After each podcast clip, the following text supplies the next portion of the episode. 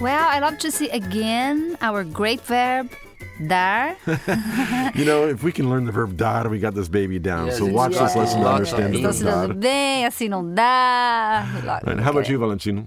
Well, these langs are the informal expressions such as tomar ponto, Yeah, when they got the stitches, and I like the uh, no adiantas. não and- adianta, se soltar. I You know, they think I- E really come out with some really nice slang expressions that way. And that's a great example of that I got really confused on was that in this lesson they don't really use plural. Like everything is singular, like amigo, You get some ponto. really nice examples of how, the way Brazilians eliminate certain things from their Yes, speech. Sure. usually one plural in the sentence is gonna be enough in the when you are speaking. Right. By the way, you just heard the verse of Daniel again. He's part of our team. He's a student, so we now get a student perspective on everything. He's also the guy that does our pop ups and our subtitles and makes everything work behind So the be scenes. sure to Mm-hmm. check the pop-ups when they pop up.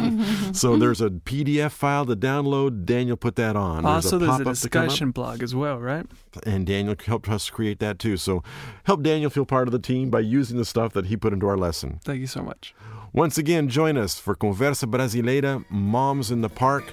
They are getting along really well.